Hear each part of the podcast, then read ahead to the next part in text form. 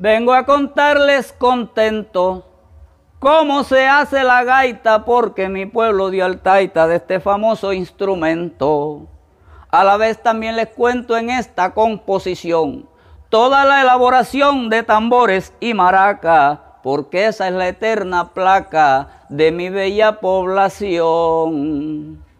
Se despoja un cardón de su vestido espinoso y con la palma del corozo se le saca el corazón. Claro que está en condición, o sea, su carne escurrida.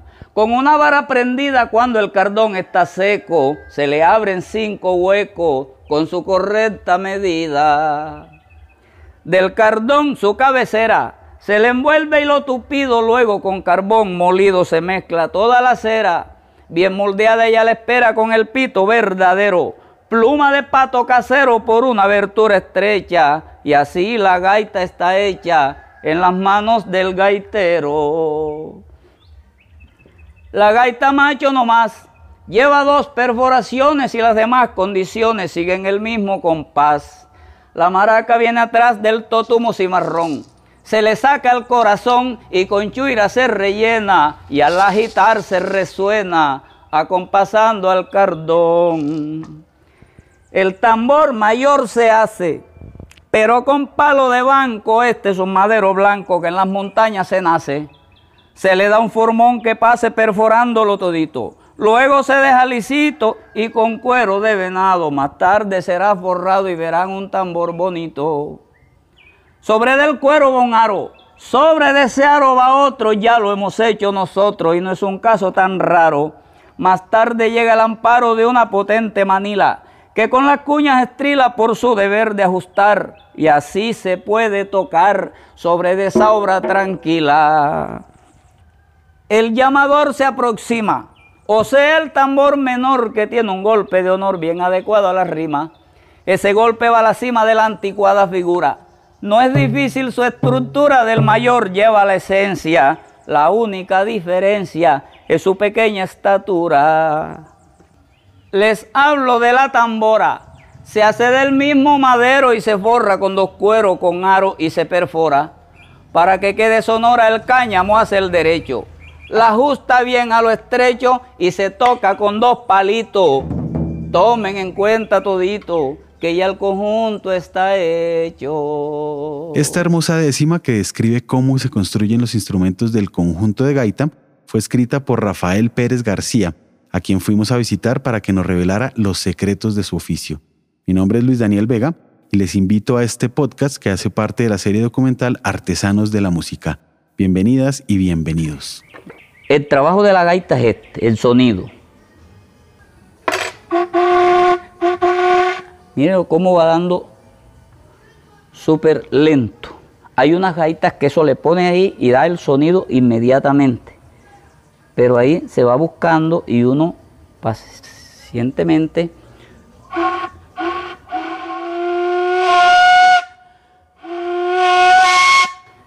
esto es lo que necesita. El trabajo de la gaita está en eso, en el, en el, en el sonido.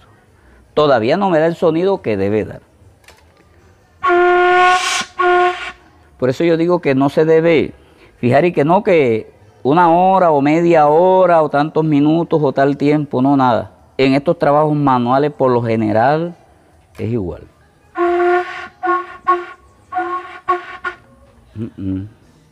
Vamos a cerrarle un poquito aquí a ver si recogiéndole el aire este palito da mejor sonido.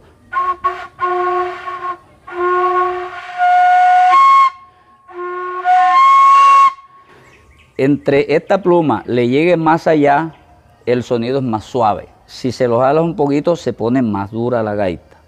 De ahí consiste de que uno tiene que saber hacer las gaitas para los aprendices y para los gaiteros profesionales. Paciencia. Así ella va dando y va dando y va dando hasta que uno llega el momento y le saca el sonido.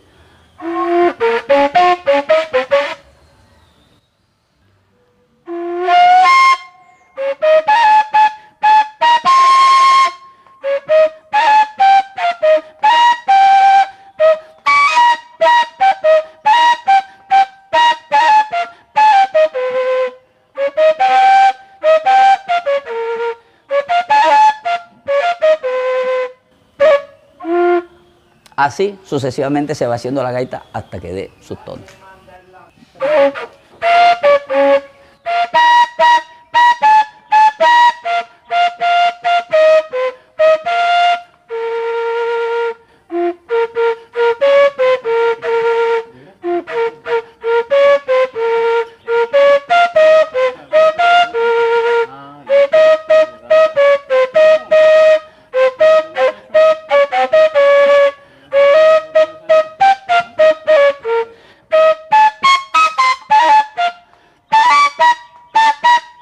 Terminar de construir la gaita, Rafael se animó a improvisar una melodía a ritmo de puya.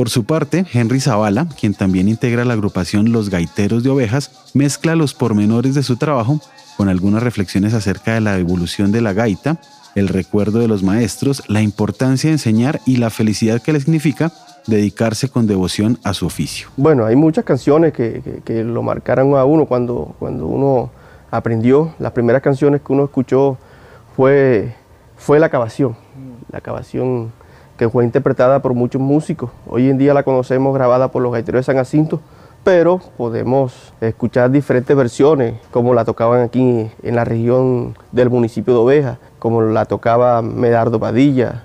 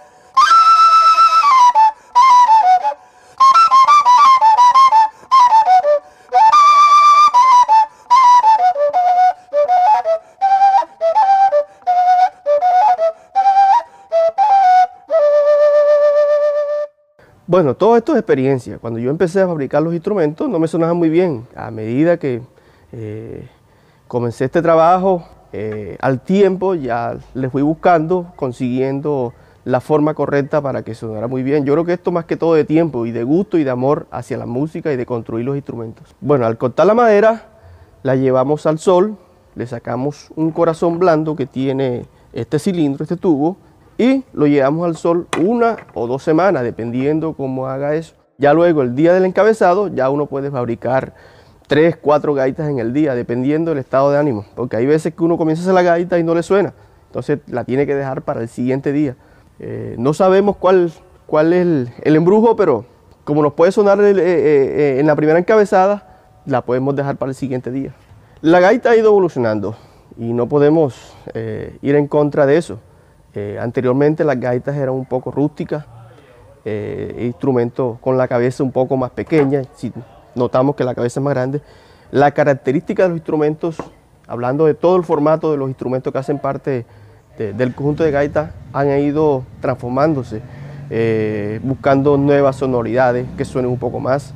Y entonces yo pienso que ha ido evolucionando para bien. Ya hoy en día hay gente que quiere los instrumentos de esta forma, con un diseño personalizado. Eh, no ha cambiado, son los mismos materiales, se trabaja con, cera, cera de abeja. Es una forma tradicional y es lo importante que se conserve, aunque ha ido cambiando un poco las características de los instrumentos. Hoy en día estamos afinando, estamos temperando las gaitas. Nosotros somos los herederos de la música de gaitas. Nosotros podremos decir, podríamos decir eh, que somos el puente, el puente entre los maestros y, la generación de hoy. Nosotros le aprendimos a los maestros como Atilano Barrio, Juan de Dios Narváez, eh, Sebastián Mendoza, Francisco Olivera, eh, Toño Cabrera, entre otros. le aprendimos a esa música de gaita. Hoy en día tenemos nuestra escuela, estamos transmitiéndole este legado a nuestros jóvenes desde el municipio para que esto no se pierda. No, la gaita para mí es alegría, es paz. La gaita puede tener uno muchos problemas, pero al momento de tocar gaita se le olvida todo eso. Yo pienso que la gaita uno eh, lo llena de, le llena el alma y lo satisface personalmente también. A mí me, apasiona eh, hacer música, me apasiona enseñarle a los niños esta música, llevarla a otros escenarios. Entonces pienso que vivo muy feliz, eh, contento, haciendo música de gaita y llevando los procesos de enseñanza. Mientras muele el carbón que luego mezclará con la cera de abejas para amasar la cabeza de la gaita, Alexander Muñoz nos cuenta por qué, a fuerza de una circunstancia azarosa, le tocó aprender a construir las gaitas. Al término de su testimonio, interpretó Soy de la provincia, una nostálgica canción de su autoría en la que desnuda su historia, que es una de las tantas historias locales de hombres desplazados por la violencia. Bueno, eh, yo aprendí por medio de la necesidad que, que muy pocos no, no encabezaban gaita, no hacían gaita, entonces me tocó aprender solo, como mirando a Juan Lara. Todavía cuando él, cuando, cuando él tocaba, que yo lo miraba como él hacía sus gaitas, yo todavía no era gaitero. Apenas yo era un niño, yo, yo lo miraba como él hacía sus gaitas. Ya él, bueno, él murió de ciego. Y yo lo, no sé cómo él hacía con su media su ceguera, que todo lo tenía como, como este desorden que está aquí, pero ya él sabía dónde estaba cada cosita y, tenía una práctica para coger cuchillos ciegos, la cera, los palos, la pluma, el hilo. Entonces, desde ahí fue que a mí me, quedó eso. No enseguida no, no hice las gaitas ya cuando me fui en la necesidad, por ahí en el 2000, que ya que estaban saliendo unas gaitas que sonaban duros, a mí mis gaitas me las hacía Toño García, el maestro Toño García. Entonces él se la pasaba acá en Bogotá. Yo eso vivía en el Carmen de Bolívar. Y él era muy. O sea, no, no hacía gaita, maestro. Toño, me un par de gaitas. No, que estoy en Bogotá. No, que no, que no puedo. ¿Qué? Entonces, ya viendo la necesidad, yo mismo me puse a hacer, a experimentar. Y a través de las gaitas de, de, de esto, se llega a través de como que de la práctica, de la perseverancia. Y gracias a Dios, bueno, hoy soy uno de los que, que tiene como que ese formato de gaita que, que viene muy completo. A veces los estudiantes buscan es que una gaita de que no sea dura para soplarla, pero que no lo apaquen los tambores y que tenga una ambientación bastante amplia. Entonces desde ahí me viene la necesidad de, hacer mis gaitas y de, y de vender gaitas.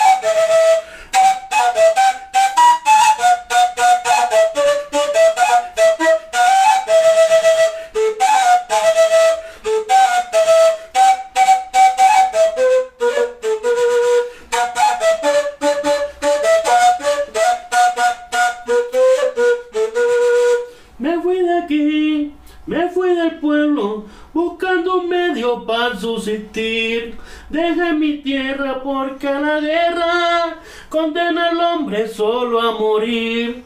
Y ahora recorro las calles donde nadie me saluda. Tan solo mi gaita muda con su nota ayuda a calmar mis pesares. Grita el corazón. Soy el